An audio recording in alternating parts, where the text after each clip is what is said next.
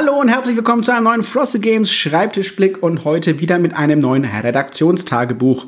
Und weil ich neulich erst eine kleine Umfrage gemacht habe auf Twitter bei uns, ob ihr auch tatsächlich vorher, bevor ich über das Spiel spreche, euch noch ein bisschen erzählen, wie das Spiel eigentlich funktioniert, wie die Regeln sind und einen kleinen Überblick gebe, kommt das diesmal auch vorneweg, damit ihr gleich auch wisst, um was es geht und ob euch das Spiel vielleicht direkt interessiert und ihr dann wissen wollt, was wir da so alles dran gedreht haben, geschraubt haben, was wir daran gemacht haben. Vorab diesmal aber noch ein kleiner zusätzlicher Prolog. Ich möchte euch erzählen, wie ist dieses Spiel tatsächlich überhaupt bei uns auf den Schreibtisch gekommen und ja, wie, wie konnte ich den Matthias überhaupt überzeugen, dass wir dieses Spiel machen? Denn es ist in der Tat so, ich bin da gleich ganz zufällig drüber gestolpert. Ich habe ein bisschen auf BGG gesurft und habe mir Bilder angeguckt und dann bin ich direkt über das Cover der Neuauflage gestoßen. Dachte ich mir, hm, das sieht ja mal ganz interessant aus. Was ist das denn überhaupt? Also auf die Seite geklickt und mich schlau gemacht. Und als ich dann durch die Videos gegangen bin, um zu sehen, was da so andere Rezensenten dazu sagen, habe ich gesehen, dass es eine ganze Litanei von Videos gibt, die quasi total crazy über dieses Spiel sprechen. Es war Game of the Year by No Pun Included. Shut Up and Sit Down haben es highly recommended. Äh, Tom Wessel fand es uniquely excellent und hat quasi dafür sogar einen eigenen Button gemacht, der über sein Excellent rausgeht. Und ich dachte mir, hä? Was, was ist denn hier los? Warum kenne ich dieses Spiel nicht? Aber quasi jeder große Rezensent hat darüber gesagt, das ist das beste Spiel seit langem. Das hat mich natürlich erstmal sehr, sehr, äh, ja, wie soll ich sagen, sehr, sehr viel Interesse geweckt bei mir. Und dann habe ich mich schlau gemacht und habe gesagt, jetzt muss ich das mal spielen und habe, weil das Spiel ausverkauft war, eben ein gebrauchtes gefunden, kurzerhand gespielt und ich war hin und weg. Ich habe das aber nicht nur einmal gespielt, ich habe es dann gleich fünfmal gespielt hintereinander, so begeistert war ich. Und habe dann dem zu Matthias gesagt, Matthias, ich habe da neulich ein Spiel gespielt, das ist so verdammt gut und es würde eigentlich total gut zu uns passen, weil ähm, eigentlich eher so ein Fringe-Thema in, in Deutschland, ne? Sci-Fi heißt ja immer, geht nicht so gut bei uns und absolut verrückter Mechanismus und Spielerzahlmäßig, das, wir machen ja auch gerne mal Spiele mit besonderen Spielerzahlen, dann spielen wir nur für drei Spieler oder ein reines Solospiel, reine Zweierspiele. Und das hat auch eine coole Spielerzahl, weil es beginnt bei vier Spielern und geht aber hoch bis zu neun. Das heißt, das kann man sowohl an einem normalen Spieleabend spielen, als auch wenn man wirklich ein paar mehr Leute ist. Und das ist ja auch immer ja, ganz interessant. Und dann hat Matthias gesagt, ja, das kenne ich tatsächlich schon ich fand das auch total crazy und er hatte dann mal die Chance, es nochmal zu spielen auf einer Con und war dann auch ganz hin und weg. Und dann habe ich einen Kontakt aufgemacht zu WizKids. Und dieser Kontakt zu WizKids tatsächlich, das war also unser Initialkontakt und der hat dazu geführt, dass wir jetzt auch viel mehr Titel machen. Ne? Das hat dazu geführt, dass wir jetzt Clash of Cultures machen und Super Skilled Pinball. Und das wird auch noch eine, eine Partnerschaft, in der in Zukunft noch weitere spannende Titel kommen, in der Tat. Aber so hat es ihm angefangen und dann haben wir gesagt, komm, wir machen dieses Spiel. Ja, so kam das bei uns tatsächlich auf den Schreibtisch. Jetzt möchte ich euch aber ein bisschen erzählen, was ist denn überhaupt siderische Konfluenz? Und das ist tatsächlich gar nicht so einfach zu sagen. Und das beginnt schon darauf, wenn man sieht, was wir hinten auf die, oder was wir vorne auf die Schachtel draufgeschrieben haben. Bei uns steht nämlich drauf Aufbaustrategiespiel. Und viele, die dieses Spiel beschreiben, die beschreiben natürlich erstmal den interessanten Aktionsmechanismus, der dieses Spiel ausmacht. Und das ist Handel. Es ist aber also man, man handelt zwar sehr viel, das ist der Kern des Spiels sozusagen, aber es hat viel mehr gemein mit einem Aufbaustrategiespiel. Zum Beispiel, ich würde sagen, es hat viel mehr gemein mit einem Terra Mystica ähm, oder einem Spiel wie, keine Ahnung, ähm, Twilight Imperium oder so, als es mit einem Handelsspiel gemein hat. Denn der Handel ist der Aktionsmechanismus im Spiel und nicht das Spiel. Was heißt das? Ihr spielt einen von neun Spezies und diese Spezies, die sind alle natürlich irgendwie besonders. Das trifft dann auch wieder ganz gut mit sowas wie äh, Civilization oder Terra Mystica oder keine Ahnung, Twilight Imperium. Also ihr spielt eine, eine Spezies der siderischen Konfluenz, das ist so eine Allianz im Weltraum, die sich eben versucht, da zusammenzufinden. Ausnahmsweise mal eben nicht mit Krieg, sondern ähm, friedfertig in einer friedfertigen Allianz. Und äh, ja, die können natürlich alle unterschiedliche Sachen unterschiedlich gut. Und der Aktionsmechanismus ist, wie gesagt, Handel. Das heißt, jeder Spieler hat ein eigenes Deck von sogenannten Konvertern. Das ist der, ja, der Kern des Spiels. Das kennt ihr aus jedem Spiel, das ihr als Eurospieler jemals gespielt habt. Ihr wandelt eine Ressource X in eine Ressource Y um. Kann das sein, keine Ahnung, ähm, Holz zu, äh, keine Ahnung, Baustoff oder äh, Holz in Siegpunkte oder was auch immer.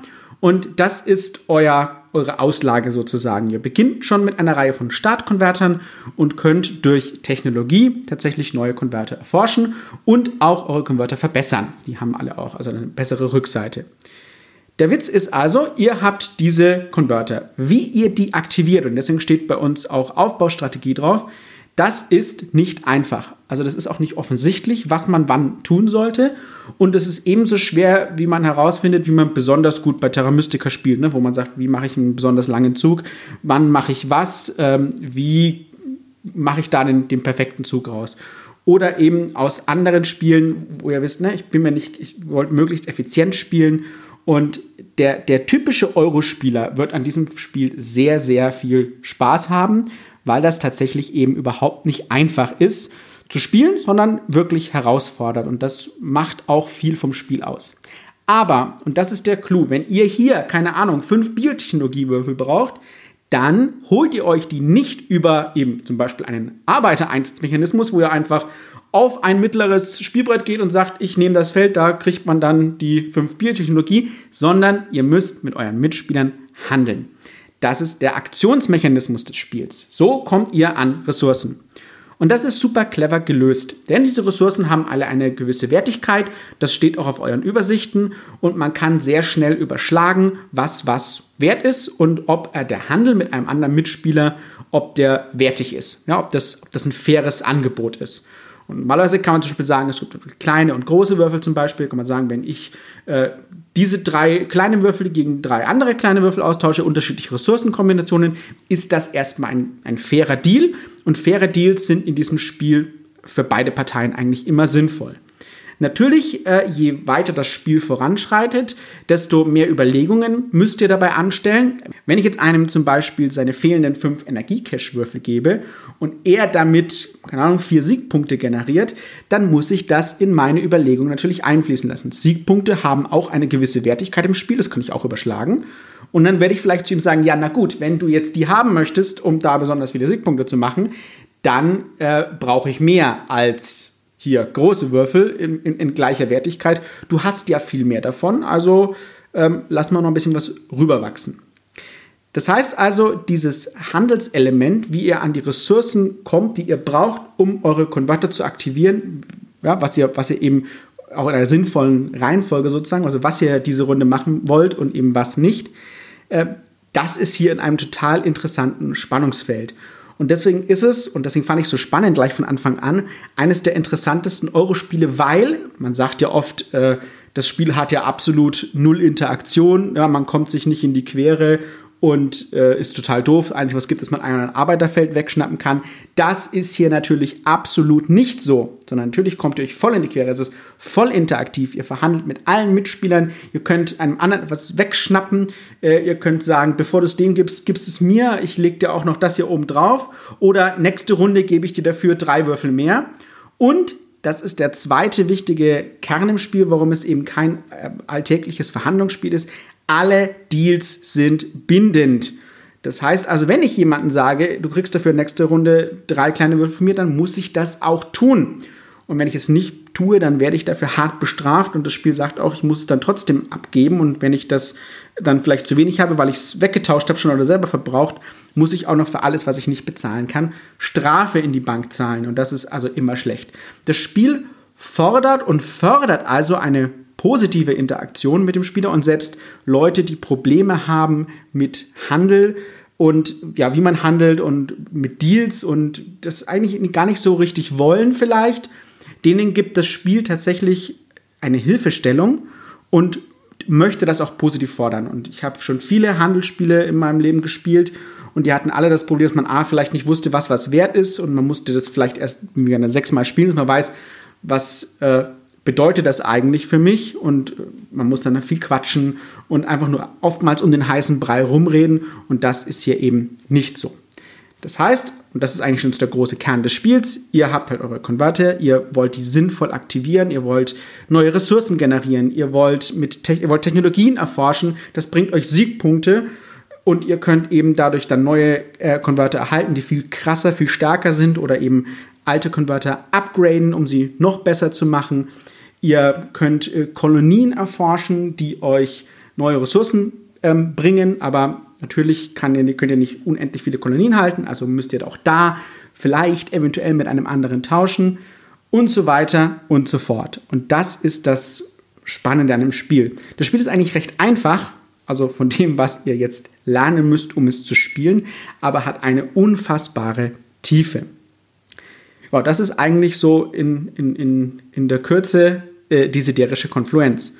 Und ich bin sehr gespannt, auch wie dieses Spiel dann bei euch ankommt und was ihr davon haltet. Ich habe es, während ich das Spiel betreut habe, noch locker 20 Mal gespielt und ich könnte es noch 20 Mal spielen. Das ist irgendwie süchtig machen.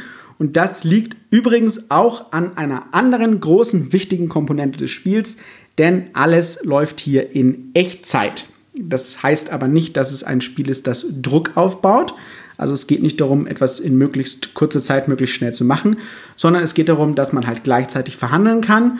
Ähm, wir empfehlen dafür auch einen 10-Minuten-Timer. Ähm, in den, wie gesagt, 25 Partien, die ich gespielt habe, hat das immer wunderbar funktioniert.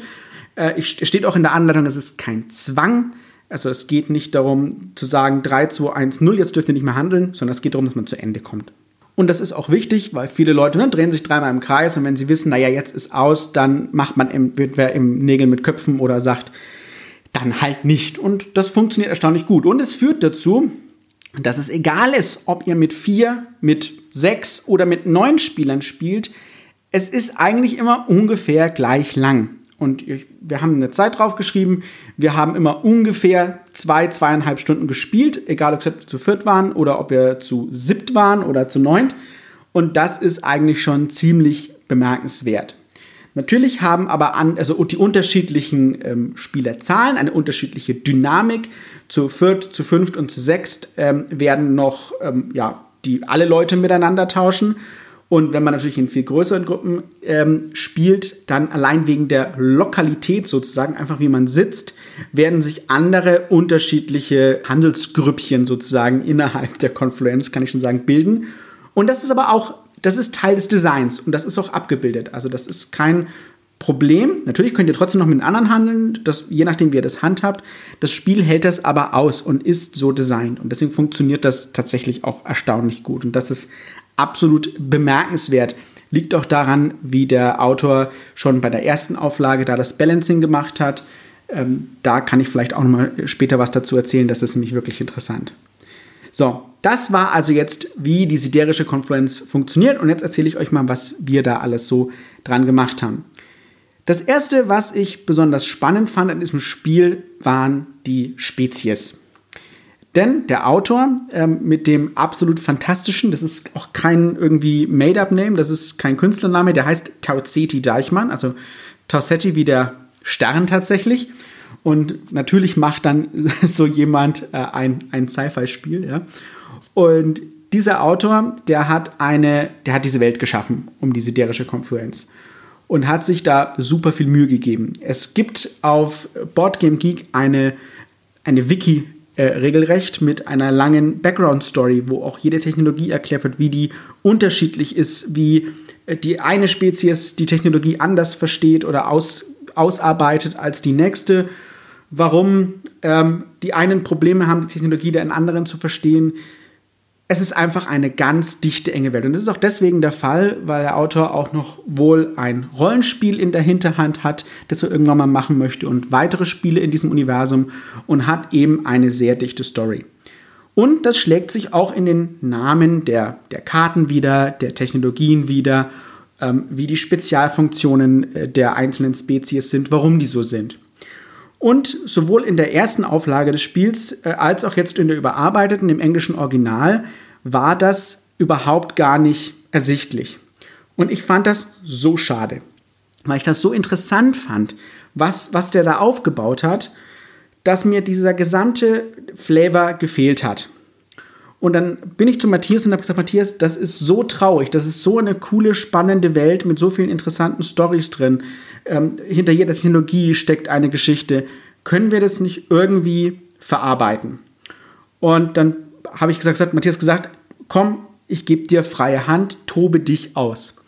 Und dann bin ich also hingegangen ähm, mit dem Autor, ich habe mich mit Whiskits unterhalten und habe gesagt, für unsere Version würde ich gern alles neu machen und würde gern die kompletten Spezies neu schreiben auf Basis der, der, der Wiki, der Einträge, mit dem reden, Background einholen und diesen Flavor ins Deutsche bringen und ihn so aufbauen. Und das ist tatsächlich, was ich machen durfte. Deswegen findet ihr in der deutschen Version eine ausgearbeitete Welt mit viel mehr Story, als das in, im englischen Original jetzt auch tatsächlich noch der Fall ist. Äh, ja, werdet Flavortext äh, finden ähm, bei den einzelnen Spezies, wenn irgendwas besonders ist, ihre Spezialfunktionen. Ihr werdet also komplett neue Background Stories finden. Ihr werdet herausfinden, woher diese Spezies kommt, wie sie interagieren, was es für sie, was ist ihre Motivation in dieser Confluence teilzuhaben, was ist ihre Herausforderung und eben eine komplett rund überarbeitete Geschichte in diesem Spiel vorfinden. Und ich habe da wirklich sehr viel Wert drauf gelegt, dass das alles ähm, sich nicht nur geil liest, sondern eben auch vom Autor diese ganze Story, die er geschrieben hat, sich auch wiederfindet. Denn das war mir echt wichtig. Das war tatsächlich so ein bisschen Spaßprojekt für mich. Ähm, ich fand das, ich bin selber ein Freund von Science Fiction. Ich gesagt, mir hat die Story so gut gefallen, die ich da gelesen hatte. Und ich wollte, dass sich das auch im Spiel wiederfindet und nicht nur ganz, ganz oberflächlich angekratzt ist und das ist was, wo ich sagen muss, das ist so retrospektiv ein absolut fantastisches Projekt für mich gewesen, wo ich mich, wie gesagt, auch mit, mit Writing, mit Creative Writing austoben konnte und es hat mir super viel Spaß gemacht. Das war natürlich nicht das Einzige, was wir gemacht haben. Das, wir haben natürlich auch wieder die Karten angefasst. Wir haben die Anleitung angefasst.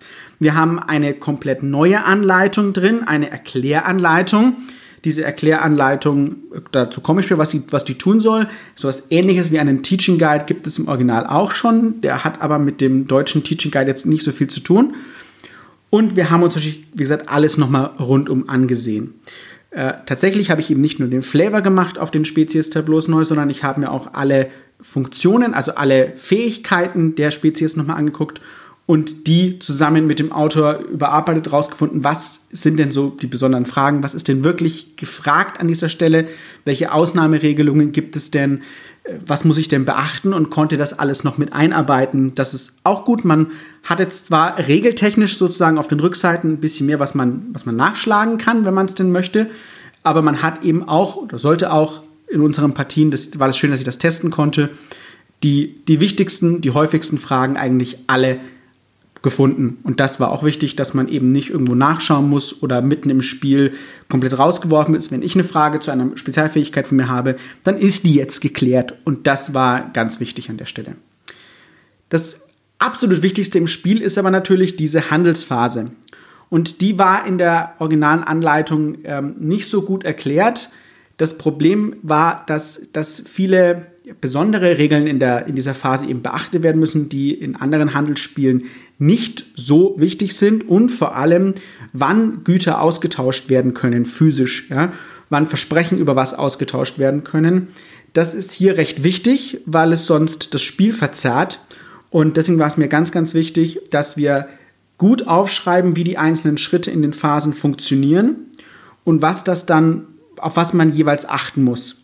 Und ich habe da auch ein, ein, ein Verbot und ein Erlaubtschild sozusagen mit dazu gemacht, dass man genau weiß, was ist in dieser Phase erlaubt, was in dieser Phase verboten. Und daran kann man sich eigentlich gut entlanghangeln. Ähm, ich habe auch ein bisschen was am Rundendesign geändert, gerade was die letzte Runde anbelangt. Ihr werdet das sehen, dass die letzte Runde quasi die, die Wertungsrunde, die nennt sich die finale Konfluenz, die unterscheidet sich von der eigentlichen Konfluenzphase der letzten Runde.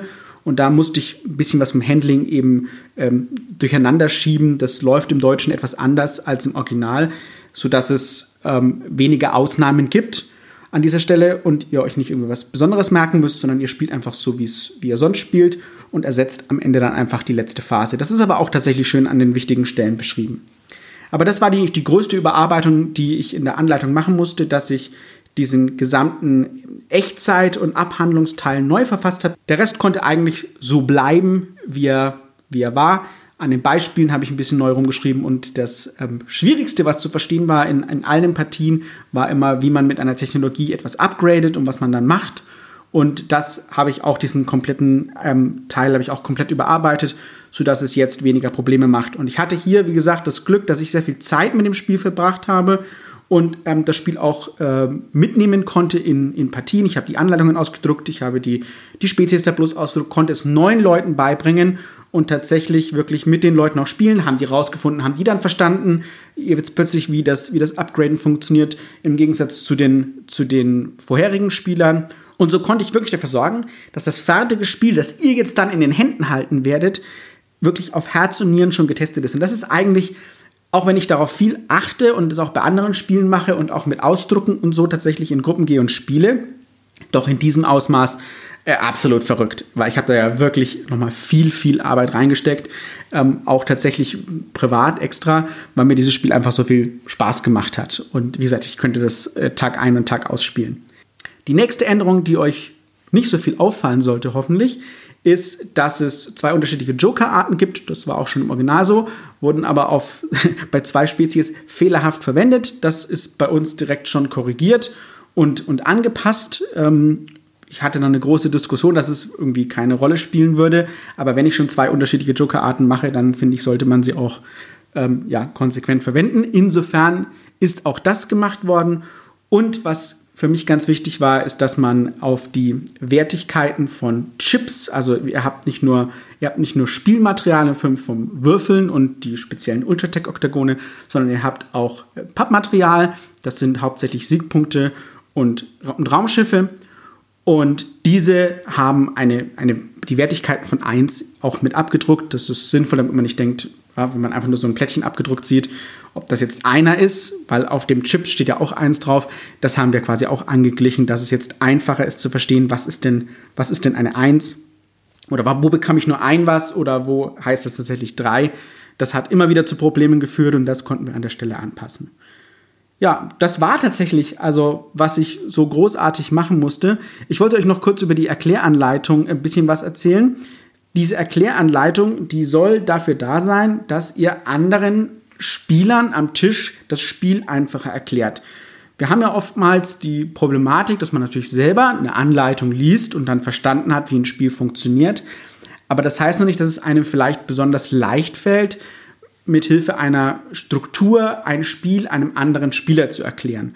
Das merken wir auch selber ja immer auf Messen, wenn wir Leuten beibringen, es anderen Leuten beizubringen, was, was man da für eine stringente Struktur vielleicht einhalten äh, sollte, wann man vielleicht auf die Spieler eingehen sollte und so weiter. Und dann haben wir eben hier jetzt eine, einen, den Teaching Guide, die Erklärhilfe, ähm, geschrieben und haben sie so geschrieben, dass man, dass man sie vorlesen kann aus der Ich-Perspektive. Also wie wenn ich euch jetzt am Tisch das erzählen würde und ihr könnt das dann vorlesen, wenn ihr möchtet oder euch halt daran entlanghangeln um das Spiel leichter zu erklären und vielleicht auch ähm, einen besonderen, wo ihr besonders Fokus legen solltet für die speziellen Mechanismen, ähm, was ihr wann erklären solltet.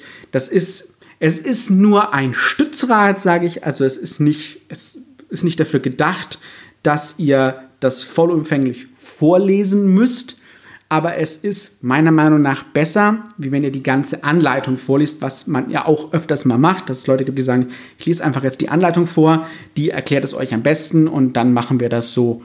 Und weil die Anleitung halt natürlich ähm, an, den, an denjenigen adressiert ist, der sie selber liest äh, und nicht in der Ich-Perspektive an andere geschrieben ist, ist dieser Teaching Guide eben dafür da, um genau das äh, abzubilden, aber soll ich unterstützen. Wenn das gut funktioniert, könnte ich mir tatsächlich vielleicht schon vorstellen, dass man das in Zukunft äh, vielleicht als zusätzlichen Service mal anbietet, wenn man das extra leisten kann, weil ich die Idee tatsächlich ganz gut fand. Wir hatten hier nur zwei kleine Seiten ähm, Platz, deswegen ist auch ein bisschen was abgekürzt. Aber im Großen und Ganzen fand ich das eigentlich ganz clever und deswegen wollte ich da noch ein bisschen Arbeit reinstecken und teste einfach mal aus, ob das bei euch gut ankommt. Ihr könnt uns dann gerne das Feedback zu geben, ob das euch geholfen hat oder ob das vollkommen überflüssig war. Es ist mit dabei, es hat die Kosten nicht erhöht und wenn ihr es doof findet, dann schmeißt es in den Müll und wenn ihr es gut findet, bitte gerne sagen, wenn es euch geholfen hat. Dann kann man sich mal überlegen, ob sowas in Zukunft vielleicht durchaus in anderen Spielen auch vorkommen könnte. Ja, das war jetzt in, in der Kürze die siderische Konfluenz sobald ich ein Spiel vorliegen habe, ein physisches, vielleicht ist das schon gleichzeitig jetzt, wenn ihr diesen Podcast hört. ich nehme ihn ja ein bisschen im Voraus auf, bevor ihr den dann tatsächlich hört, wird es ein Video dazu geben. Also schaut einfach mal bei unserem ähm, YouTube-Kanal auf Frosted Games vorbei, ob es das Video dazu schon gibt. Da zeige ich euch tatsächlich, wie das Spiel gespielt wird. Und vielleicht sogar spielen da, je nachdem, ob es mal wieder machbar ist, auch andere Leute mit. Und ihr seht mal, wie das Spiel in Aktion funktioniert. Ich kann euch nur sagen, wenn ihr eine Möglichkeit habt, das Spiel zu demon, ähm, und vielleicht nicht gleich den Sprung machen wollt und sagen, hey, ich kaufe mir das, ich probiere das in unserer Gruppe einfach mal aus, kann man immer noch irgendwie verkaufen, würde ich euch raten, schaut es wirklich mal an. Jeder, der gerne mal Terra Mystica spielt, aber auch jeder, der so äh, andere Spiele wie, wie Twilight Imperium oder so, oder eigentlich eher so der Civilization oder der Scythe-Fan ist, schaut euch das mal an. Das ist tatsächlich, es ist nichts, also das Spiel ist nichts, was ihr eigentlich schon kennt. Das ist so anders, Guckt euch mal an und lasst euch davon überraschen, was das Spiel tatsächlich drauf hat. Mich hat's geflasht, Matthias hat's geflasht und ich hoffe, euch flasht's auch. Und in diesem Sinne viel Spaß beim Spielen. Bis zum nächsten Mal. Euer Ben.